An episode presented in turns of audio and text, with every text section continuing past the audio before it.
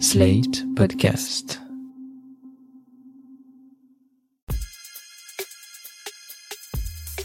Salut chers auditeurs, salut chères auditrices, bienvenue dans Sans Algo, le podcast qui vous en fait découvrir d'autres. Je suis Mathilde Mélin, journaliste pour Slate.fr et amatrice de podcasts qui bousculent mes convictions. Vous en avez sûrement entendu parler, le 2 mai dernier a fuité un document qui laissait entendre que la Cour suprême des États-Unis était prête à révoquer l'arrêt de 1973 légalisant l'avortement dans tout le pays. En gros, l'avortement pourrait devenir une question qui se décide État par État et 20 d'entre eux ont déjà dit qu'ils le rendraient illégal. Alors évidemment, tout ça m'a fait penser à la fameuse phrase de Simone de Beauvoir N'oubliez jamais qu'il suffira d'une crise politique, économique ou religieuse pour que les droits des femmes soient remis en question. Ces droits ne sont jamais acquis. Franchement, je pensais pas que, de mon vivant, ce droit pourrait réellement être remis en cause dans un pays comme les États-Unis. Bien sûr, tout ça m'a poussé à m'interroger sur ce qu'il en est ici en France. Chaque année, un peu plus de 200 000 interruptions volontaires de grossesse sont pratiquées dans le cadre médical. Le délai légal est récemment passé à 16 semaines d'aménorrhée, c'est-à-dire depuis les dernières règles, et donc 14 semaines de grossesse environ. Moi, je suis pas médecin, je sais pas ce que c'est de pratiquer un avortement à 4, 8 ou 12 semaines de grossesse. Mais il y a deux ans, j'ai écouté un documentaire qui m'a vraiment marqué et que j'aimerais vous recommander aujourd'hui. Il s'appelle Avortement, le pouvoir du médecin et c'est Johanna Bedeau qui l'a réalisé en 2020 avec Angélique Thibault pour LSD, la série documentaire, excellente émission de France Culture. Dans ce docu de 4 fois 55 minutes, Johanna Bedeau a cherché à interroger la place de l'avortement dans la médecine française. Comment il est pratiqué, par qui, avec quels moyens, et surtout comment les médecins se positionnent vis-à-vis de cet acte médical pas comme les autres. La série commence avec un épisode qui retrace un peu l'histoire de l'avortement dans la médecine française avec deux sujets principaux comment sa légalisation en 75 a chamboulé les pratiques et comment les médecins à l'époque se sont formés aux différentes techniques de l'IVG.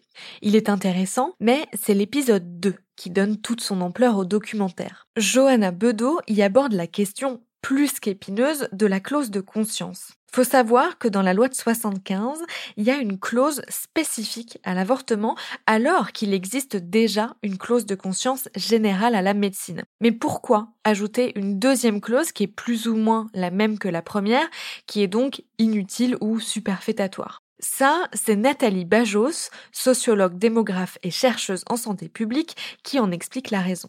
La clause de conscience sur l'IVG oblige, et la stérilisation oblige les professionnels de santé, s'ils ne veulent pas pratiquer l'acte, à référer la personne vers un autre professionnel qui le fait. Alors, maintenant qu'on a dit ça, c'est symboliquement très fort le fait que l'IVG se voit accoler euh, une clause de conscience superfétatoire qui ne sert à rien, encore une fois, dès lors qu'on complète la clause de conscience générale pour obliger à référer à un autre professionnel de santé. Ça fait que l'IVG n'est pas un droit comme les autres. Parce que tous les autres droits, il n'y a pas de clause superfétatoire.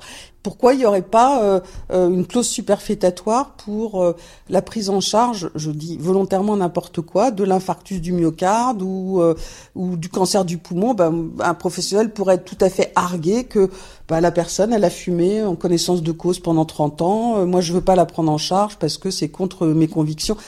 Et donc ça a une, un effet symbolique très important. Et cet effet symbolique, comme il est convoqué par certains médecins, une minorité, il faut surtout pas donner à penser que euh, le corps médical français aujourd'hui est opposé à l'IVG. Mais dans certains cas, cette clause de conscience, elle est invoquée pour euh, ne pas faire des IVG, ce qui est leur droit le plus strict, mais pour ne pas organiser au sein de leur service l'accueil et la prise en charge des IVG alors même qu'il existe une circulaire de Martine Aubry qui disait qu'on ne pouvait pas nommer comme chef de service quelqu'un qui faisait valoir la clause de conscience. Si on est contre l'IVG, on est obligé, disait-elle, d'organiser l'accueil des IVG dans un service. On comprend bien, avec ces explications, que la clause de conscience pose problème au quotidien dans les structures médicales pour organiser des IVG. Certes, il est censé y avoir la fameuse circulaire dont Nathalie Bajos vient de parler pour éviter notamment que des chefs de service les empêchent. Sauf que, dans le même documentaire, on entend aussi Anne Bourguin, gynécologue obstétricienne et médecin-chef du service de la maternité des Lilas. Même si cette maternité est connue pour être plutôt progressiste, cette chef de service explique qu'elle a elle-même commencé sa carrière en refusant de pratiquer des avortements, mais elle a été engagée au Lila malgré ça. Elle raconte surtout son point de vue sur la clause de conscience. Au niveau organisationnel, c'est il est évident que la clause de conscience me pose problème parce que euh, bah, je me retrouve confrontée régulièrement à des dames que j'ai du mal à programmer parce que euh, il y a la clause de effectivement de conscience des gynécos, mais aussi il y a d'autres paramètres. Par exemple, un, anesthésiste ne va pas accepter de s'occuper d'une IVG s'il n'a pas d'infirmier anesthésiste. Or, nous, on n'a pas des infirmiers anesthésistes à temps plein ici. Et du coup, euh, ça fait pour les gens qui s'occupent de la programmation des IVG, ça fait beaucoup de paramètres à mettre en balance pour pouvoir programmer euh, concrètement une, euh, une IVG. Après, à titre personnel et éthique, euh, je suis persuadée qu'il euh, faut maintenir cette, euh, cette clause de conscience, même si elle me met en difficulté. On n'est pas juste un médecin, on est un médecin avec notre propre éducation, avec notre propre culture religieuse qui a un poids énorme sur les médecins. Il ne faut pas oublier aussi que beaucoup de services en France fonctionnent grâce à des médecins étrangers et que ces médecins étrangers ont souvent une culture religieuse qui est plus importante, plus prégnante dans la société qu'elle ne l'est en France et que on ne peut pas leur demander de faire abstraction de ce qu'ils sont et aujourd'hui, si nous n'avions pas ces médecins euh, formés à l'étranger euh, qui travaillaient en France, les structures médicales ne fonctionneraient plus.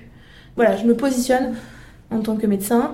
Euh, on est quand même formé à accompagner plus les femmes à accoucher, à mettre des enfants au monde, qu'à arrêter une grossesse. Et c'est pas un geste qui est banal parce que on met quand même une canule dans une cavité qui contient un enfant en devenir. Ça reste un embryon, mais c'est quand même un enfant en devenir. Et du coup, réaliser ce geste en lui-même est pas nécessairement simple psychologiquement. Quand je vois le bonheur que chez moi ça a représenté d'avoir des enfants, j'ai toujours du mal à imaginer qu'on puisse interrompre une grossesse. Et puis alors, à titre personnel, j'ai tellement le sentiment qu'être enceinte c'est une chance que du coup, je, voilà, quand je suis en phase d'une IVG, j'ai toujours un petit sentiment de, alors que c'est pas moi que ça concerne parce que finalement c'est mon histoire à moi, mais un petit sentiment de frustration parce que moi j'ai pas fait encore, euh, je pense j'ai pas encore rempli mon désir complet de maternité. Euh, et que peut-être sera plus simple encore pour moi de, de faire les IVG le jour où j'aurai eu le nombre d'enfants que j'espère avoir. Voilà, je pense que c'est important d'entendre aussi le point de vue des professionnels de santé qui travaillent dans les services de gynécologie pour bien voir que c'est pas parce que l'avortement est légal que c'est facile d'y avoir accès. Anne Bourguin le dit bien, non seulement c'est difficile de recruter des médecins, mais en plus, ils appliquent bien souvent leur clause de conscience, ce qu'elle-même a fait à certains moments de sa carrière. Cet épisode sur la clause de conscience est peut-être celui qui m'a le plus marqué parce que j'y ai appris plein de choses sur la réalité médicale et organisationnelle, si je peux dire, de l'IVG. Et surtout parce qu'il m'a poussé à écouter les arguments des deux côtés avec autant d'attention.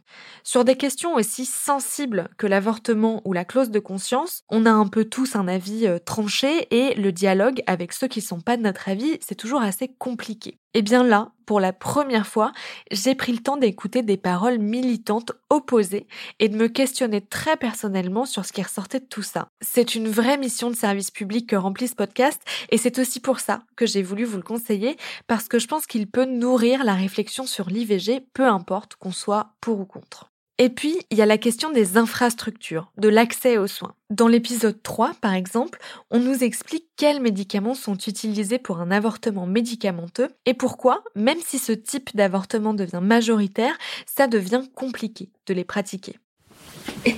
Excusez-moi. Donc, bah, c'est donc des, médicaments donc, euh, qu'on va euh, donner euh, le premier médicament, donc la mifepristone, elle va permettre d'interrompre la grossesse puisque comme ça va faire ça va faire chuter le taux de progestérone, la grossesse va s'arrêter. Et ensuite, on donne un médicament qui s'appelle le misoprostol, qui va déclencher des contractions utérines et permettre l'expulsion de la grossesse. Alors on a vu des choses extraordinaires à propos du mésoprostol parce que cette molécule n'a pas été au départ instituée et euh, développée dans euh, l'avortement médicamenteux où on l'utilise aussi pour euh, la gestion des fausses couches spontanées. Enfin bon, bref, en gynéco, ça s'est développé. Et à partir de là, il y a très peu de temps, le laboratoire qui fabriquait cette molécule a dit nous ne voulons plus entendre parler de cette molécule. Et là, bah, l'Agence nationale de sécurité du médicament a bien été ennuyée puisque euh, si nous n'avions plus cette molécule, nous ne pouvions plus faire d'avortement médicamenteux, nous ne pouvions plus gérer les fausses couches, enfin bon bref, on ne pouvait plus, il y avait un certain nombre d'actes. Donc, euh, crise d'urgence, et donc on s'est retrouvé avec la même molécule, avec des présentations différentes fabriqués par des laboratoires différents. Mais pour vous donner une idée, la boîte donc de euh, c'est 60 comprimés, c'est ça, coûtait 15 euros et que maintenant on a des comprimés euh, qui coûtent 15 euh, euros quasiment pièce. Voilà. Donc c'est, on est dans une, on peut pas dire qu'on est dans une situation de progrès quoi. Dans ce documentaire, on entend aussi plein de femmes qui ont eu ou qui sont en train d'avoir recours à un avortement. Ces histoires ont toutes leurs particularités, que ce soit Aïssatou qui doit aller avorter seule aux Pays-Bas parce qu'elle a dépassé le délai légal, ou cette femme qui a vécu un accouchement traumatique et qui n'est pas prête à avoir un autre enfant. Dans tous les cas, on entend bien que l'avortement est un acte compliqué pour toutes. J'ai écouté pas mal de podcasts sur le sujet et c'est le plus intéressant de mon point de vue parce qu'il est plus dans une démarche de questionnement que de militantisme. Pour en savoir plus sur la façon dont Johanna Bedeau avait produit ses presque 4 heures de documentaire, je l'ai invitée au micro de Sans Algo. Bonjour Johanna Bedeau. Bonjour Mathilde. Qu'est-ce qui vous a donné envie d'aborder la question de l'avortement et plus précisément de la place du médecin dans cet acte médical? En fait, il y a une dizaine d'années, euh, je suis allée à la maternité des Lilas dans le centre d'orthogénie faire un, documentaire assez simple sur, euh, sur l'avortement. Et j'ai été, au bout de trois jours d'enregistrement, j'ai été très étonnée des patientes qui arrivaient, des couples, des jeunes patientes et des, et des femmes qui arrivaient qui n'étaient pas venues à cet endroit-là euh, précis euh, directement, mais elles, avaient eu un périple avant d'arriver à la maternité des Lilas.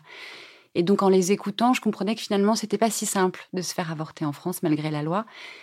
Et donc je suis restée avec cette question-là. Et du coup, quelques années après, je crois 8-9 ans après, oui, j'ai proposé à Perrine Carvran, euh, qui coordonne la, la série documentaire LSD à France Culture, quelque chose autour de la, du pouvoir médical face à l'acte d'avortement, parce qu'il me semblait quand même qu'il y avait euh, cette résistance euh, quelque part. Comment ça se passe la production d'une série LSD C'est-à-dire que vous proposez un sujet, il est accepté par Perrine Carvran et l'équipe de LSD, et ensuite quelles sont les étapes par lesquelles vous passez et surtout combien de temps ça prend de produire presque 4 heures de documentaire sonore? On propose 2-3 pages d'écriture qu'on envoie à Marie-Vanne Bolivier et Perrine Carvran donc à l'équipe de LSD. Après, il y a une commission qui se réunit, qui réfléchit au sujet, est-ce que c'est le bon moment de le faire, est-ce qu'il est assez travaillé, etc. Euh, si le projet est accepté, on prévoit une date pour les enregistrements. Souvent, j'ai un gros travail de préparation. Et puis, à partir du moment du début des enregistrements euh, jusqu'à la fin du montage, mixage, je dirais trois mois en gros. LSD, pour ceux qui connaissent pas l'émission, c'est donc quatre épisodes de 55 minutes autour d'une même thématique, mais avec quatre angles différents. Comment vous avez trouvé les thèmes des quatre épisodes? Et surtout, est-ce que c'est une décision qui se prend avant ou après le tournage? Alors, c'est une décision qui se prend avant. Alors, moi, je, je fonctionne souvent comme ça. Je traite un sujet et puis il me reste plein de questions, puis j'ai envie d'aller chercher. Donc, je garde ça dans un coin de ma tête. J'avais naïvement, en fait, cette idée qu'un médecin est là pour aider la patiente dans son choix et en fait, je me suis rendu compte que c'était pas si simple, qu'il y avait que le médecin était là pour poser un diagnostic et pour euh, décider de l'acte ou pas. Donc très vite, je me suis dit bon, euh, j'ai proposé à Perrine Carvran euh, ce sujet-là sur l'avortement, sur le pouvoir. Elle a tout de suite dit oui. Ça a été très rapide. Et puis, j'ai proposé donc à, cette commission quatre sujets. Un, premier sujet sur l'histoire de l'acte dans la médecine, de l'IVG. Après, j'ai décidé de faire un, deuxième, le deuxième angle. C'était vraiment pour le coup sur la clause de conscience qui me paraissait le problème principal en fait. Je pense que c'est ça qui m'avait qui m'avait donné envie euh, réellement de faire cette série. Et puis cet accès difficile en France qui m'avait motivé au départ, c'est-à-dire les dérives, mais aussi pour des questions qui, qui, restaient en suspens pour moi. Pourquoi il y a de plus en plus d'avortements médicamenteux et de moins en moins d'avortements euh, chirurgicaux? Ça, c'était une question qui, que je trouvais intéressante. Et puis le dernier sujet, qui est pareil, qui était une, de mes questions, maintenant qu'il y a la contraception, est-ce qu'on ne devrait plus avorter? Voilà, donc c'était plutôt des questions, sauf la partie historique. Euh, voilà, je suis partie de ça, et puis après, je suis allée euh, sur les terrains qui m'intéressaient. Dans l'épisode 2, on entend euh, un avortement par euh, aspiration, par euh, petite touche. On est un peu avec la patiente, c'est-à-dire qu'on entend avant qu'elle s'endorme et après qu'elle se réveille. C'est-à-dire que vous, vous avez eu l'autorisation d'assister à un avortement par aspiration. comment ça se passe pour obtenir ce genre d'autorisation? Et surtout, comment vous êtes parvenu à enregistrer cette séquence? Et ensuite comment vous l'avez mise en scène pour ne pas que ce soit voyeuriste? Trouvais que c'était important de faire euh, une série, faire une série de 4 heures sans entendre ce que ça peut faire un avortement, c'était pas possible. Donc on en fait, on a enregistré plein d'avortements, pas seulement un seul. Donc on aurait pu en mettre euh, partout dans, chaque documentaire, mais c'était pas le sujet non plus. Donc j'ai parlé évidemment à l'équipe médicale, j'ai parlé à la patiente avant, je lui ai expliqué à quoi ça ressemblait nos documentaires. Je lui ai expliqué aussi qu'elle était libre après de refuser euh, si elle sentait que c'était trop trop compliqué par rapport à son intimité. Surtout, en fait, on a, plusieurs avortements. Là, cet avortement dont vous parlez, c'est un avortement qui se fait par anesthésie générale. Et ça, je trouve ça très compliqué. Et donc, avant l'anesthésie générale, je lui ai dit où nous, on allait se positionner, où on allait se placer. On n'allait pas bouger, on allait rester là. Et quand elle se réveillerait, on sera au même endroit. Euh, L'idée, c'était pas d'aller mettre le micro euh, en face de son sexe, pas du tout. C'était de réussir à être dans un, à une distance suffisante on n'a pas besoin d'appuyer pour, euh, pour raconter les choses euh, comme elles se passent. Voilà, et puis j'ai après c'est pareil, toute la question du montage est très importante, c'est-à-dire on pourrait insister, on n'a pas besoin d'insister. Les, mots étaient suffisants et, les, et quelques bruits étaient suffisants, je trouve, pour le raconter. Dans ce documentaire, il n'y a pas que des paroles euh, de médecins. Vous suivez aussi le parcours d'Aïssatou, qui est une jeune femme qui a dépassé le délai légal en France, déjà qui s'interroge euh, sur le fait d'avorter ou non. Donc on assiste à un rendez-vous où elle est prise en charge qui est vraiment très marquant parce qu'on sent que la médecin qui la reçoit est très précautionneuse et fait très attention au choix des mots justement pour ne pas influencer son choix d'un côté ou de l'autre. Euh, ça, c'est quelque chose que vous avez ressenti ou que vous avez vu dans d'autres rendez-vous médicaux, le fait que les médecins marchent un peu sur des œufs euh, pour laisser la place à la patiente de faire son choix?